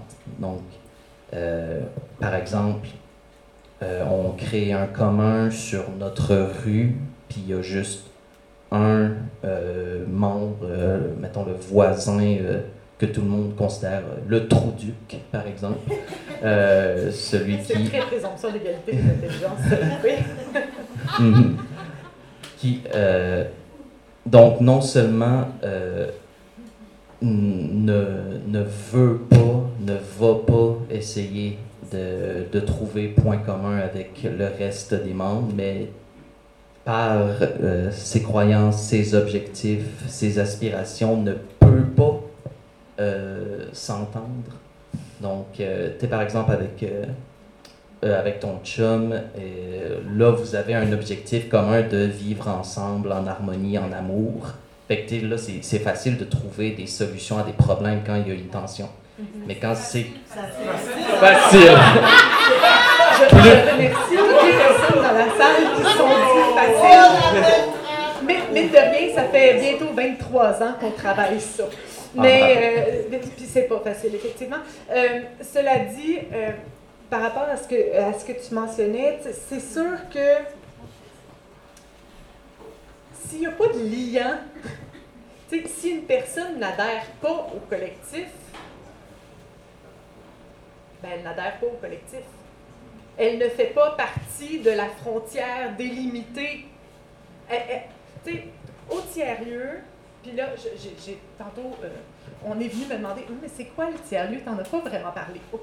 Le tiers-lieu, c'est une coopérative qu'on a créée à Laval, qui est un espace de coworking, mais pas seulement. On utilise beaucoup, beaucoup l'intelligence collective, la présomption d'égalité des intelligences pour ramener de la solidarité entre des personnes qui portent des projets. Euh, qui peuvent avoir une saveur entrepreneuriale ou une saveur sociale. Et, et donc, euh, et donc, pour nous, au tiers-lieu, je l'ai dit tantôt, la présomption d'égalité des intelligences, c'est une posture fondamentale qui est à la base de notre coopérative. Il y en a plein des gens qui sont venus dans notre espace en rentrant et en disant Waouh, c'est beau ici! Ah oui, je voudrais un bureau, s'il vous plaît. Je me vois bien accueillir mes clients ici. Ah oui, il n'y a pas de problème, mais nous ici, c'est important que vous le sachiez, on est une coopérative. Notre objectif, c'est qu'il y ait de l'entraide, qu'il y ait de la synergie entre les gens. Euh, C'est la raison pour laquelle on existe. On est là pour créer de la solidarité. Quand vous venez au tiers-lieu, vous acceptez de donner du temps puis d'aider vos pairs, les autres membres de la coopérative. Puis en contrepartie, ben, on va pouvoir vous aider aussi lorsque vous rencontrez différents enjeux, blablabla. Bon, bon, je sors mon, mon, petit, euh, mon, mon petit pitch habituel. Mais si la personne fait comme Ah ouais, mais non, moi, ça, c'est pas ça que je veux. Moi, je veux juste pouvoir utiliser la cuisine, la salle de conférence, puis euh, louer un bureau. Je vais le regarder, puis je vais dire Ben, c'est le fun. Écoutez, euh, je suis super contente pour vous. Je comprends très, très bien vos besoins. Vous ne serez pas heureux ici. Vous ne serez pas heureux ici. Fait que je vous donne les adresses de mes compétiteurs où je sais que vous allez être vraiment plus heureux. Ils vont être vraiment heureux de vous accueillir. Mais vous ne serez pas heureux ici. Ça ne marchera pas. Puis j'en ai reviré. J'ai été co-gestionnaire de, de cette coopérative-là pendant un certain temps. On en a reviré du monde qui trouvait que notre lieu était vraiment, vraiment beau, mais qui n'était pas intéressé à la communauté puis à, à faire commun. Puis ça, pour nous, ben, ça faisait pas de sens. C'était comme, ben... Fait qu'à ce moment-là, si cette personne-là ne fait pas partie de votre commun, vous avez probablement des règles qu'elle doit respecter pour faire partie du commun. Puis si elle n'en fait pas partie, si elle n'est pas intéressée à en faire partie, elle n'est pas membre. Et cette partie de la ruelle, elle ne sera pas utilisée. C'est ça, cette partie de la ruelle ne sera, ne sera pas utilisée, où il y aura, vous allez adapter vos usages à la réalité locale, qui est ben, finalement ce, ce 4 pieds par 4 pieds, de, de, de, de, de- ce 4 pieds par 10 pieds, ben, ici, euh, on ne mettra pas rien, on ne fleurira pas, on ne fera pas... C'est la- c'est- c'est- c'est- C'est la personne qui a décidé qu'elle n'adhérait pas aux valeurs de, de notre commun. Mais c'est juste genre, par exemple, c'est justement la ruelle ou l'espace, que techniquement, lui, a sa portion, puis sa portion, genre, mettons, il, il- on fait un jardin, mais lui, il pollue sa portion, fait que du coup, ça affecte nos affaires. Il fait pas partie du commun, on peut pas le chialer. Effectivement, c'est comme, c'est comme les facteurs externes au commun qui ont nécessairement une incidence sur nous, mais il faut faire avec. Fait qu'on se dit, OK, comment on, adapte notre usage du commun pour faire avec. Est-ce que, puis, puis en même temps, là, rendu là, c'est une question que vous pouvez vous poser en tant que collectif. Est-ce que vous êtes prêt à l'accueillir quand même en sachant les répercussions potentielles que, que cette personne-là peut avoir justement sur votre collectif? Ou si ben, vous vous dites, OK, ben là, on se crée une barrière de sécurité euh, imaginaire autour, on sait qu'il va y avoir un peu plus de travail, un petit peu plus de, de ramassage de ou de. Tu sais, il faut, faut adapter nos usages rendus là. Madame? Ben, c'est déjà un peu dit, mais là, la personne, elle est, c'est clairement, on sait qu'elle ne fait pas partie du commun, elle est, elle est déterminée, mais, mais euh, merci pour la question et, et merci pour la présentation. Euh, mais c'est, je pense que avoir les structures, avoir les principes, euh, rappeler, comme vous l'avez dit, euh, c'est important, mais est-ce qu'il n'y a pas une dimension encore plus importante? C'est de véritablement vérifier que le langage est commun. C'est-à-dire que la compréhension de ces principes soit réelle, la même que la compréhension commune soit, euh, soit réelle. Parce que ça ne suffit pas, les mots ne couvrent pas les mêmes choses chez différentes personnes en fonction de leur référence, de leur histoire. Alors, peut-être qu'il faudrait encore ajouter des instances ou des moments, comme vous le proposiez là, ou des moments pour réexpliquer les principes fondateurs de ce commun de, et de développer des outils pour s'assurer de leur véritable compréhension commune. Les, les- outils de sélection, par exemple, il y a des comités de sélection dans certains, plusieurs types de communs, ne, ne sont pas euh, suffisamment pointus pour euh, voir, vous lui dites, euh, Hein, là, il, il faut par exemple s'impliquer, ou bien là, il faut le tel type de, de, de- de principe, euh, j'en sais rien. Et la personne va dire oui, puis répondre positivement à plein d'autres questions, ce qui ne veut pas dire que, que effectivement, elle adhère à ces principes-là. Elle, adhère à ce qu'elle croit avoir compris de ce principe. Voilà. Je suis d'accord avec vous. euh, selon, puis là, un élément que j'ai pas dit qu'on fait au tiers-lieu pour s'assurer que les personnes, non seulement ont bien compris, mais aussi qu'elles qu'elles font commun. Euh, puis, tu sais, on s'entend pour dire que c'est probablement différent. Vous, je, je sais que vous faites partie d'une coop d'habitation. C'est un petit peu différent. Entre autres. En- entre autres, entre autres. Mais euh, ben, nous, on a décidé, c'est un des privilèges possibles de la loi des coops, euh, on a décidé de mettre en place une période de probation au sein de notre coopérative.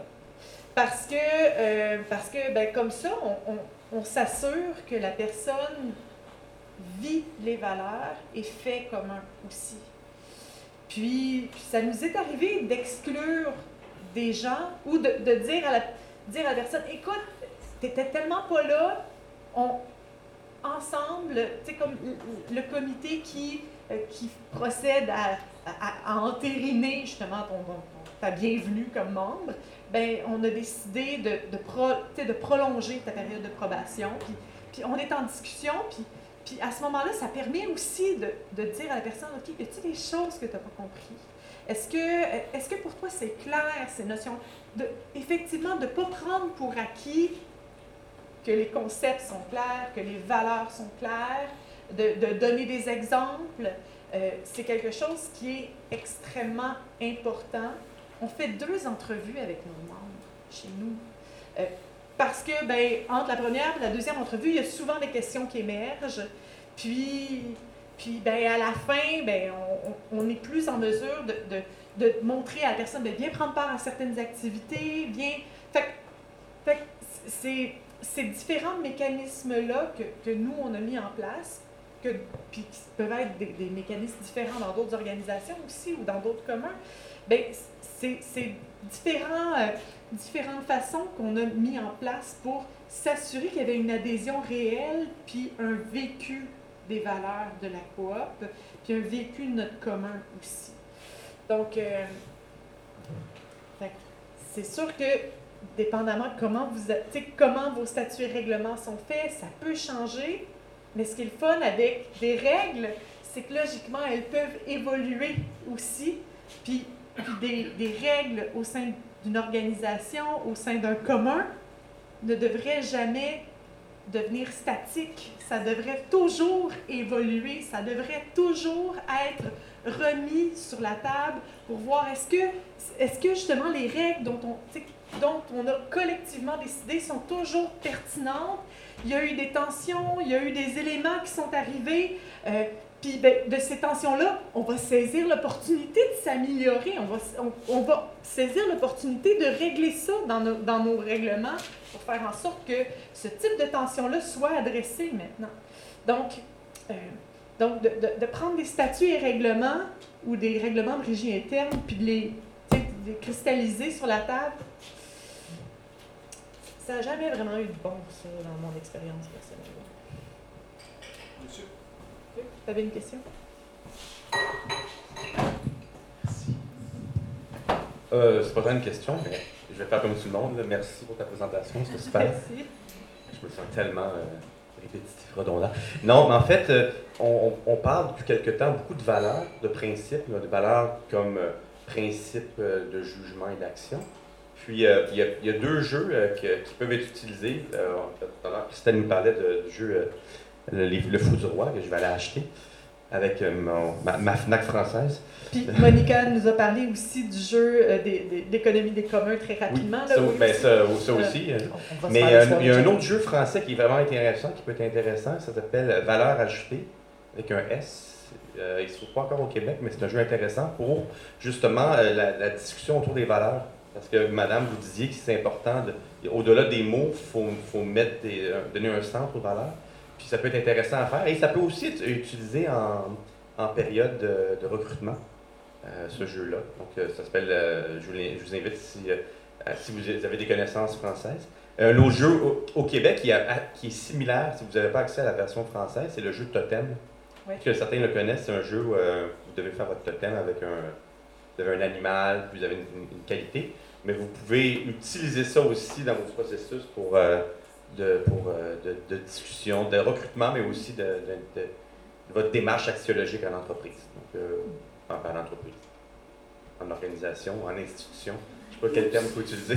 Quand il y a du recrutement hiérarchique, en fait. Ben non, non, non, ben, tout à l'heure, tout à l'heure, Marianne parlait du, des nouveaux membres.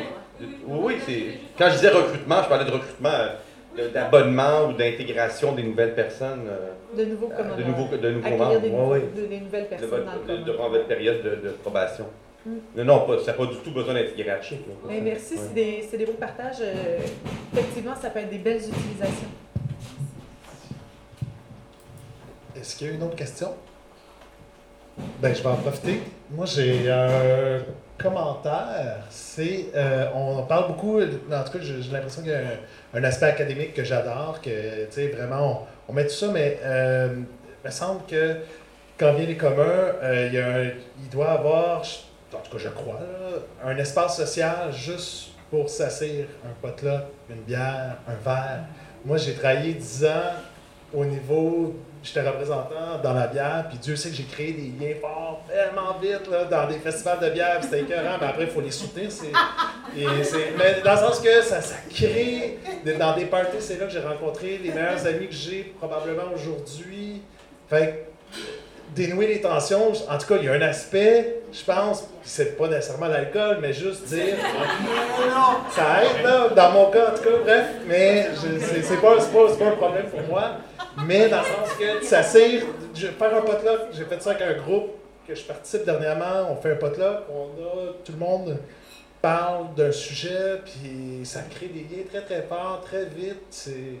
Fait en tout cas, c'est juste le, le côté informel de la relation humaine, je pense que c'est important. Je sais pas si tu veux rajouter de quoi là-dessus. Tellement d'accord avec toi, Alex. Il y a, il y a un aspect qu'on n'a pas traité, c'est euh, l'importance de célébrer.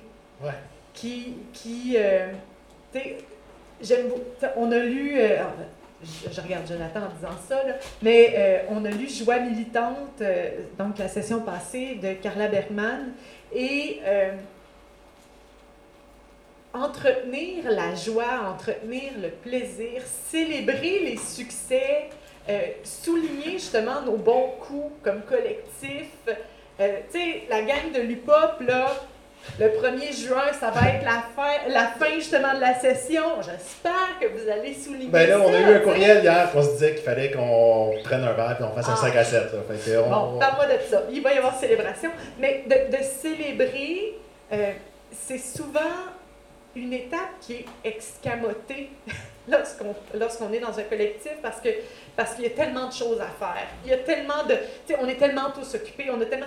Mais c'est essentiel d'avoir des moments comme ça pour se retrouver en collectif, pour socialiser, pour renouer les liens, puis ça vient renforcer souvent la confiance ensuite dans le groupe. Fait que oui, je suis, je suis tout à fait d'accord, euh, Alex. Cool. Euh, Est-ce que. Non? Bon, ben écoute. Ah, bon, ben monsieur. Une petite dernière. La question de la fin. De la pression. Non, c'est moi qui en a. Non, euh, merci de tout ça. Je, au fur et à mesure, là, j'ai réfléchi à quelque chose qui m'est venu en tête. C'était que, euh, d'après ce que je vois, les communs, c'est souvent sur un certain nombre de sujets qui sont le plus souvent assez pratiques. Euh, le plus souvent, hein, je ne dis pas forcément, puisqu'on avait des, euh, programmes informatiques, on a été tout tas d'autres choses, mais euh, je posais la question de savoir si euh, un commun, ça pourrait être euh, au sein d'un d'un campus universitaire et euh, comment dire euh, que ça puisse réunir des, euh, des scientifiques sur des sujets orphelins et comment dire qu'ils puissent avec cette dynamique là faire l'équivalent de ce qu'on appelle une expertise collective hein. mais quelque chose sur le, le long terme c'est pas juste réunir comme ça c'est que sur le long terme un an deux ans avec un, groupe qui pourrait éventuellement se reconstituer au fur et à mesure qu'il y aurait des, euh, euh, des jeunes. Euh, voilà, donc est-ce que ça serait quelque chose qui pourrait être un commun Ben, oui. J'ai comme l'impression que c'est vraiment. Oh, oui, bien sûr. Alors, monsieur demandait. Là, j'espère que je vais bien. Si jamais je, rends mal, s'il vous plaît, dites-moi là, question que, que, que mon, répétage soit euh, à la hauteur de, de- l'intervention. Euh, en fait, monsieur questionnait à savoir est-ce qu'un commun pourrait être, euh, par exemple, un groupe de chercheurs qui se réunit autour d'une connaissance orpheline? Jusque-là ça va bien, euh, et qui, euh, qui font commun autour de cette connaissance-là et que le commun, dans le fond, peut évoluer dans le temps, euh, dépendamment de, de- de- de- de- des nouvelles personnes qui viennent se greffer donc, au collectif. C'est comme une super belle opportunité que vous m'offrez de parler du critique. Donc, euh, le, le critique, je- je- voilà. Alors, le critique, c'est un, un collectif de, de plusieurs personnes qui s'intéressent au commun, essentiellement des chercheurs, des étudiants, comme, comme moi, euh, des, des personnes qui viennent du milieu pratique aussi, donc qui sont issus du terrain. Et euh, on a tous en commun, euh, justement, un intérêt marqué pour les communs sous différentes formes, pour les partenariats publics communs sous différentes formes. Et donc, notre collectif de recherche sur les initiatives, les transformations et les institutions des communs s'est formé grâce à Jonathan Durand-Folco, ici présent, et, et Dan euh, Furukawa Marquez. Tellement de la misère avec les noms. C'est- une marque de commerce chez nous, fait j'espère, Dan, que j'ai tout bien dit. Euh, et sinon, ben, ne m'en veux pas, je t'en prie. Euh, ça, c'était pour l'enregistrement. Euh, mais, et, donc, en fait, l'opportunité s'est créée parce que, bon, ils ont fait une demande de, de subvention qu'ils ont obtenue, puis ils se sont dit, tant qu'à faire de la recherche, aussi bien la faire collectivement, fait en sorte que notre, notre groupe de chercheurs est composé de euh, 23 personnes euh, maintenant, donc, euh, puis, il continue tranquillement de croître. On a quelques règles à mettre en place, éventuellement. On a de la poutine interne à finaliser. Mais, euh, mais il n'en reste pas moins que ce collectif-là s'intéresse à. C'est un collectif de savoir, en fait. Puis notre objectif, c'est de créer un pont avec le terrain, avec les personnes qui viennent soutenir l'émergence des communs euh, et qui viennent soutenir, euh, soutenir justement ces opérationnalités-là des communs. Donc, euh, la réponse est oui. Ça peut être un collectif de savoir, ça peut être. On, on peut envisager le commun sous différentes formes. Euh, pas seulement alimentaire, pas seulement euh, euh, justement lié à une ressource tangible. Euh, on a parlé, Monica tantôt mentionnait justement Wikipédia comme étant un commun, Jonathan l'a mentionné aussi au premier cours, mais des, des communs connaissances, la politique pourrait être considérée comme un, un commun. Il y, y, a toutes sortes de belles possibilités par rapport au commun. La santé en commun, c'est toutes des choses qui. ou les médicaments en commun, ça serait-tu le fun, un commun médicament? Il y, a, toutes, sortes, toutes sortes de possibilités, justement, euh, qui sont liées au champ des communs. Parce que, ben, c'est ça. Dès qu'il y a privatisation, il y a possibilité de recommunaliser. Merci beaucoup, Marianne. Un gros bravo. Euh, C'était Merci. Je vous invite à revenir euh, jeudi prochain.